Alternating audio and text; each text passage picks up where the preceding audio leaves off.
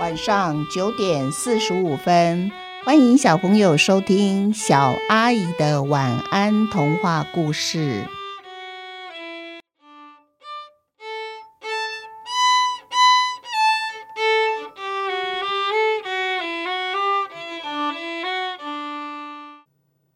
神仙村，从前有一个村子，就叫做神仙村。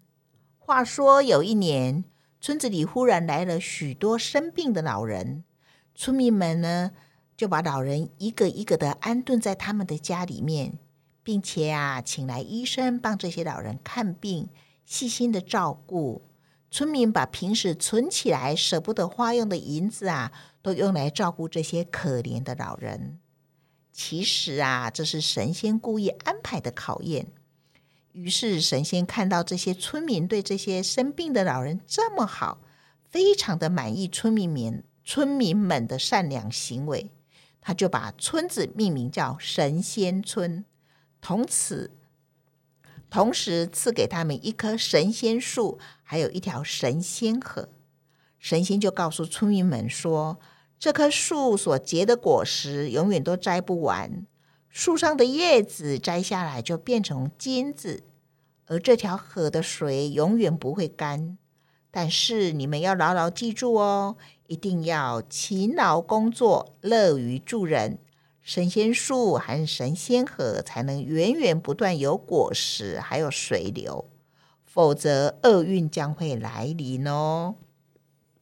村民们记着神仙的交代。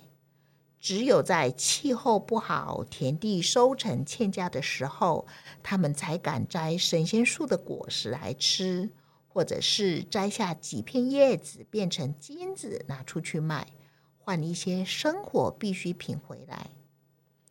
有一天，村子里面有一个名叫做阿婉的人，他觉得啊，每天辛苦种田的人真是笨呐。他认为村子里就有一棵吃不完果实的果树，摘不完的金子树叶，为什么还要辛苦工作？真是一群傻瓜！阿婉他干脆就搬到神仙树下去住了。肚子饿了，手一伸就摘个神仙树的果实吃；口渴了呢，就舀起旁边神仙河的水来喝。几个村民看到阿婉整天不工作，躺在神仙树下，饿了有东西吃，渴了旁边有水喝，他们也看得很羡慕。哎，慢慢的、慢慢的，树下聚集的人越来越多，躺到神仙树下的人也快要满出来了，因为没有人想要回去种田了。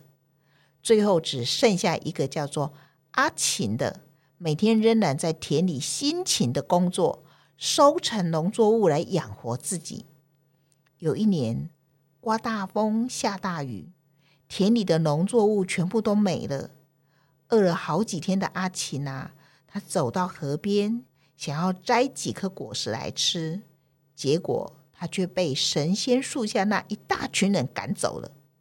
那群人很凶恶的对他说：“去去去，快离开！”这是我们大家的树，你不可以来摘果实吃。你回去种田吧，你这个呆子！这一群懒惰又不知道帮助别人的村民，神仙应该会看到吧？这时候啊，有一个老公公就走到阿琴的旁边，交给他一粒小小的种子，然后对他说：“你拿回去种，它会长成一棵勤劳树。”乐于助人，还有勤劳工作的人，才能得到他结的果实。阿琴很听话的把种子带回家，埋在后院里。隔天早上睡醒，哇，勤劳树已经长成一棵大树了。阿琴用手碰了碰果树，树上就结出一颗果实。阿琴田里的农作物都没了，所以他必须重新的耕作和种植。在农作物还没长大、无法收成的日子里，勤劳树每天会长出一颗漂亮的果实，让阿琴填饱肚子。至于神仙树下的村民们呢，也在那一天早上发现神仙树不见了。而阿琴家要多了一棵树。他们去碰阿琴家院子里的陈勤劳树，可是不管他们怎么碰，他们一果实也得不到。他们一直都不明白为什么这棵树只有阿琴碰它，它才能够结果实。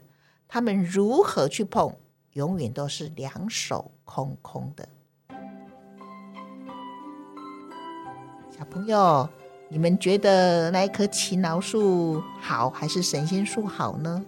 其实啊，这是神仙要告诉我们说：我给你们一棵神仙树，是希望你们万一气候不佳，像遇到刮大风、下大雨的时候，什么都没吃，没得收成，没得吃，那么就有一棵树可以喂饱你们，不会饿死。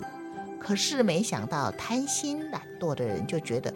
那我有一棵吃不完的果树，干嘛还要种树啊？你想想看，神仙会不会知道我们偷懒的？当然会呀，不然他怎么叫神仙？就是因为神仙知道我们偷懒了，所以他就把神仙树给收回去了。他觉得啊，人们还是吃跟种勤劳树可能比较实在一点，因为勤劳树就是有种有得吃，没有工作没得吃。所以小朋友，你们觉得？神仙树好还是勤劳树好呢？可以跟爸爸妈妈一起讨论一下。也许你们跟爸爸妈妈的答案都不大一样哦。好，今天的故事到这边结束了。祝大家有一个甜蜜的梦，晚安。